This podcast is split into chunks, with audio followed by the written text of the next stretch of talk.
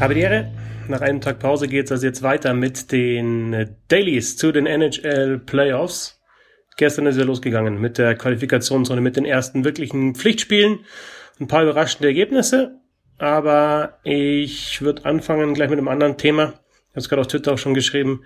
Ähm, also es gibt eigentlich drei Sachen, die ich jetzt mitnehme aus diesen ersten Spielen. Einmal, es hat sich doch ein bisschen was getan zum Thema Black Lives Matter, beziehungsweise, wie es die NHL nennt, We Skate For, auch der Hashtag We Skate For und dann We Skate For Black Lives in dem Fall. Ähm, Matt Dumba hat äh, vor dem Spiel Edmonton gegen Chicago eine Rede gehalten und hat sich dann noch hingekniet bei der Nationalhymne. Alle anderen sind stehen geblieben, haben da mit den Schlägern aufs Eis geklopft. Auch wieder für mich so ein bisschen eine strange Situation, aber zumindest ein bisschen was hat sich getan. Es hat gedauert. Ja. Man hätte auch bei den Testspielen damit anfangen können. Ich glaube auch, dass die NHL gemerkt hat, okay, äh, es wird was erwartet und ja, Matt Dumber ist da aktuell einfach auch die, die Triebfeder, was das anbelangt. Und ja, hat, finde ich, schon eine sehr mutige Rede gehalten mit, mit leicht zitternder Stimme, aber ja, darauf hingewiesen, dass dass einfach auch im, im Eishockey es Diskriminierung gibt und ähm, dass man das einfach auch auf dem Schirm haben sollte. Es gibt Videos dazu auf Twitter, auch auf YouTube. Schaut euch das an, wenn ihr es nicht gesehen habt. Ähm, also bei der Nationalhymne. Matt Dumber, der erste NHL-Spieler, der eben auch bei den Nationalhymnen sich hingekniet hat. Ähm, was nehme ich sonst noch mit aus der, aus der letzten Nacht? Äh, überraschende Ergebnisse, vor allem der Sieg von Montreal gegen Pittsburgh und auch der Sieg von Chicago gegen Edmonton, dass das so klar ist. Am Ende war es ein 6-4, aber die waren schon deutlich vorne. Die Blackhawks haben mich dann doch ähm, ja überrascht. Und das Dritte, was ich mitnehme, viele unsaubere Hits in dieser ersten Nacht, an diesem ersten Abend. Also da waren ein paar Checks dabei, die die einfach nicht gehen. Also Kajula gegen gegen Ennis im Spiel, Blackhawks gegen Oilers war einer davon einfach spät in einem Kopf getroffen. Ging gleich los im Spiel der Hurricanes gegen Rangers, Brady Shea äh, gegen Fast, der dann gar nicht weiterspielen konnte. Da finde ich, dass er ihn eher an der Brust getroffen hat, aber auch das kann natürlich einen Impact haben und äh, zu Gehirnerschütterungen führen. Und dann gab es vor allem noch diesen einen Hit äh, im Spiel ähm, zwischen den Winnipeg Jets und den Calgary Flames, ähm, als äh, Tchak äh, Scheifeli von hinten getroffen hat und ja, entweder das war total unglücklich, dass er auch unten an den Beinen getroffen hat mit den Skates, oder es war halt einfach brutal dreckig. Ja. Und davor gab es schon mal einen Hit von Tchak gegen Scheifeli und das ist halt immer so eine Geschichte. Ne? Es ist halt einfach diese Checks zu Ende fahren, das ist ein Zeichen setzen, man will da eben dem, dem Gegenspieler auch ein bisschen bisschen wehtun natürlich, ähm, sich zeigen und ähm, da eben versuchen, den Gegenspieler auch natürlich zu schwächen.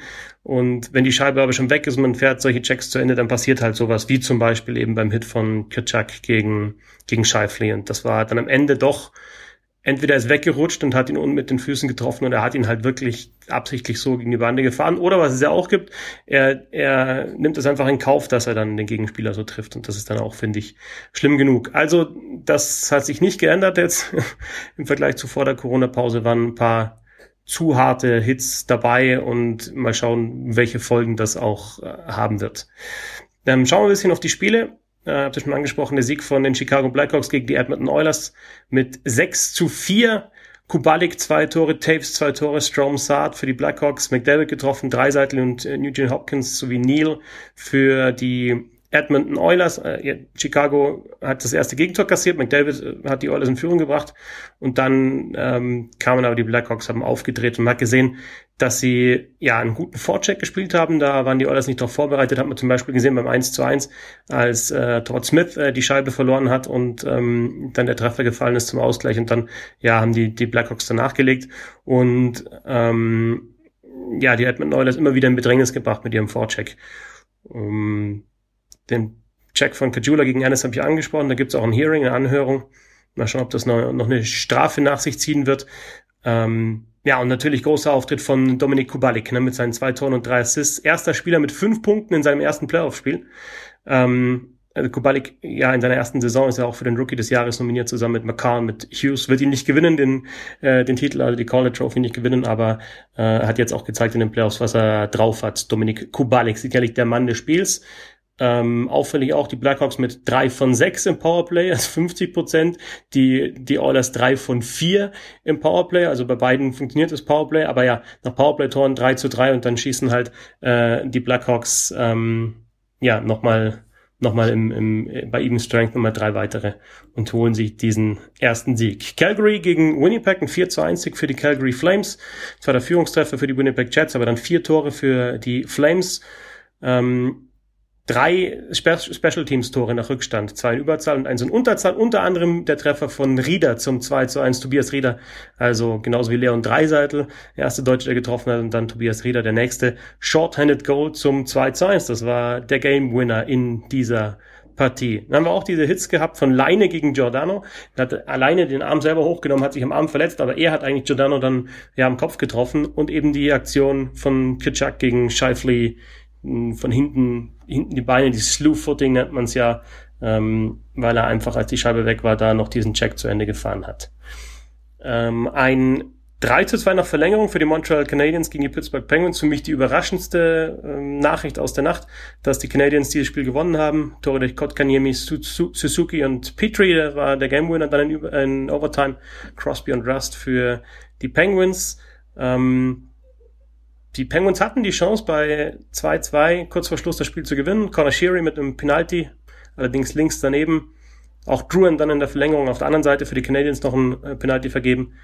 Aber dann der Siegtreffer eben durch Petrie und was da aufgefallen ist, finde ich, dass die Penguins sehr viele Scheibenverluste hatten im gegnerischen Drittel, die dann Konter ermöglicht haben. Zum Beispiel bei diesem Tor von Suzuki ähm, beim zweiten Treffer für die Canadiens, dass sie da einfach dann offen in 2 auf 1 Situationen reingelaufen sind, weil sie die Scheibe verloren haben. Carolina Hurricanes gegen New York Rangers, ein 3 zu 2 Sieg für die Hurricanes. Dieses Spiel habe ich kommentiert auf The Zone. Auffällig, wie die Hurricanes ihren Stil wirklich durchgezogen haben, also von Anfang an einen super Vorcheck gespielt haben. Das ist die Qualität, äh, die die Hurricanes haben. Und das haben sie geschafft, die Rangers da unter Druck zu setzen, sich die Scheibe zu erobern, dann schnell die Schüsse abzugeben. Also ganz klar nach diesem, nach diesem Stil so gespielt und ähm, da auch eben ja gleich den ersten Treffer so erzielt. Äh, Slavin nach 61 Sekunden das erste Tor. Aho und Netschas, die anderen beiden Torschützen für die Hurricanes. Aho, der super in Form war vor der Corona-Pause, 14 Tore in 18 Spielen geschossen hat, jetzt 15 in 19.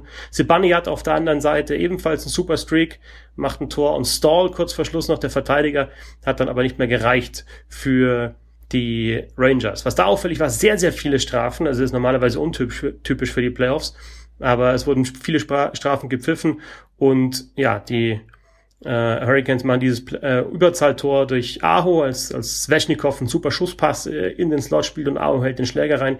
Das war das, das Powerplay-Tor äh, von den Hurricanes und die Rangers machen kein einziges Powerplay-Tor. Sieben von sieben im Penalty-Killing, die Carolina Hurricanes. Und natürlich das auch ein Unterschied in diesem Spiel. Und zu guter Letzt noch ein knapper 2 zu 1 Sieg für die New York Islanders gegen die Florida Panthers. Klassisches Islanders-Ergebnis, zwar nicht mit Thomas Greis im Tor, sondern mit Valamov. Ähm, der macht äh, 27 Saves und ja, für die Islanders trifft unter anderem äh, Peugeot, der bis jetzt nur verloren hat, seit er getradet wurde zu den Islanders vor der Corona-Pause. Da gab es ja sieben Niederlagen in Folge für die Islanders. Er macht aber sein erstes Tor für New York und dann äh, Beauvillier mit dem weiteren Treffer und Huberdeau noch mit dem Anschlusstor für die Florida Panthers. Das waren die Spiele aus der letzten Nacht. Heute geht's weiter.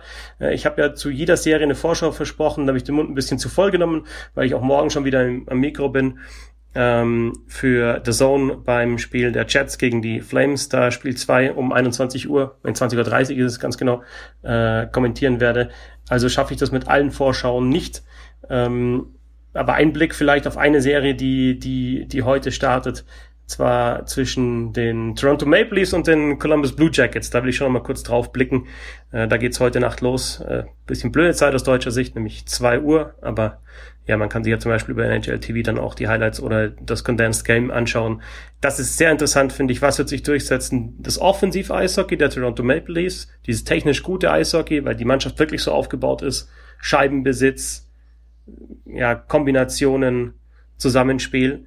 Ähm, oder das Defensiv-Eishockey der Columbus Blue Jackets, die ja in der letzten Saison völlig überraschend Tampa Bay rausgenommen haben in der ersten Runde. Also da eine technisch starke Mannschaft wirklich geschlagen haben und jetzt ja gibt's gibt's da die Chance für die Maple Leafs ja, zu zeigen, dass man eben mit diesem Eishockey erfolgreich sein kann in den Playoffs. Mal schauen, ob das auch funktionieren wird. Grundsätzlich nehme ich mit aus der ersten Nacht, wie gesagt, Es hat sich zumindest ein bisschen was getan in der NHL. Da möchte ich nochmal hinweisen auf den Thread von Bernd Schwickerath auf Twitter, der wirklich, ich glaube, 42 Tweets über das Thema Diskriminierung im Eishockey geschrieben hat. Auf jeden Fall durchlesen das, ähm, woher das kommt, warum sich die NHL so schwer tut, eben auch eine Position zu beziehen und so weiter. Also lest euch das bitte durch. Und ähm, das ist der eine Punkt, den ich mitnehme aus der Nacht. Äh, die, die Checks, die ähm, ja äh, übertrieben waren auf jeden Fall. Äh, und das dritte, was ich vielleicht auch nochmal sagen möchte, man sieht, dass Teams, die einen guten Vorcheck spielen zum Beispiel, äh, erfolgreich sind in, in dieser ersten, in dieser Nacht, ersten Nacht gewesen sind, erfolgreich gewesen sind. Die Carolina Hurricanes mit gutem Vorcheck ähm, haben da die New York Rangers unter Druck gesetzt und auch die ähm, Edmonton Oilers hatten Probleme mit dem Vorcheck der Chicago Blackhawks hat Tom Kanzok auch äh, geschrieben auf Twitter, der dieses Spiel ein bisschen genauer verfolgt hat als ich. Also einfach ein harter Vorcheck der Chicago Blackhawks, der die Oilers vor Probleme gestellt hat. Und ich glaube, das kann man schon so ein bisschen mitnehmen. Die Pause war lang. Ähm, die, die Teams sind vielleicht noch nicht so gut eingespielt. Die Verteidiger haben vielleicht das Timing noch nicht, wenn sie die Scheibe haben hinter der Torlinie. Und deswegen, wenn du aggressiv bist, die unter Druck setzt, ähm, ja, dafür sorgst, dass sie schnelle Entscheidungen treffen müssen, ist das, glaube ich, eine ganz gute Herangehensweise, wenn du diesen Vorcheck spielst. Ähm, Scheibengewinn und dann Schüsse aufs Tor, weil alles andere dauert natürlich länger, bis sich's wieder einspielt. Auch Special Teams dauern länger. Kombination, Zusammenspiel, Aufbauspiel. Aber mit einem Vorcheck übst du Druck aus auf den Gegner mit einem guten Vorcheck, gewinnst die Scheibe und hast dann Chancen. Also das vor allem in den Spielen Hurricanes äh, gegen Rangers und ähm, Blackhawks gegen Oilers ist mir das aufgefallen. Und weil ähm, Lars, Lars Marndorf auf Instagram jetzt nochmal gefragt hat, Meinung zu Scheifli to Chuck. Lars ein bisschen später dazu gekommen, habe ich schon angesprochen gehabt. Aber meiner Meinung nach, ja, will Chuck Scheifli da bearbeiten, will da ein Zeichen setzen, will diesen Check zu Ende fahren, ohne irgendwie auf die Scheibe zu kommen und dann passiert, kann sowas leicht passieren. Ich unterstelle ihm jetzt nicht, dass er ihn mit dem Fuß unten äh, treffen will und ihm richtig wehtun will, ihn verletzen will, aber ich sag trotzdem, wenn du solche Checks fährst, rein um ja den Gegner einzuschüchtern, dann kann sowas leicht passieren. Die Diskussion ist ja so ein bisschen, war das jetzt extrem unglücklich, dass der Check so passiert ist? Oder war es wirklich pure Absicht? Ich bin da so ein bisschen dazwischen und sage, wenn du diesen Check fährst, dann nimmst du eben in Kauf, dass das passiert ist, äh, passiert, was passiert ist. Und ja, deswegen kann ich mit solchen Checks natürlich nicht leben. Die, die sollten raus aus dem Spiel. So viel heute zu den NHL Playoffs. Viel Spaß in der nächsten Nacht. Mm, ich werde regelmäßig weiterhin diese Dailies machen und auf die Spiele aus der vergangenen Nacht dann zurückblicken und vielleicht so eine kleine Vorschau machen auf das, was uns erwartet. Alles immer live auf Instagram und dann auch anschließend im Podcast. Und nicht vergessen, ihr könnt Bissl Hockey auch unterstützen. www.steady.de slash Hockey oder auch direkt über www.bisselhockey.de. Da kriegt ihr die Informationen, wie ihr ja diesen Podcast und den Blog dann auch ein bisschen supporten könnt, damit das ja so weitergeht wie in diesem Takt. Danke fürs Zuhören und viel Spaß mit den NHL Playoffs.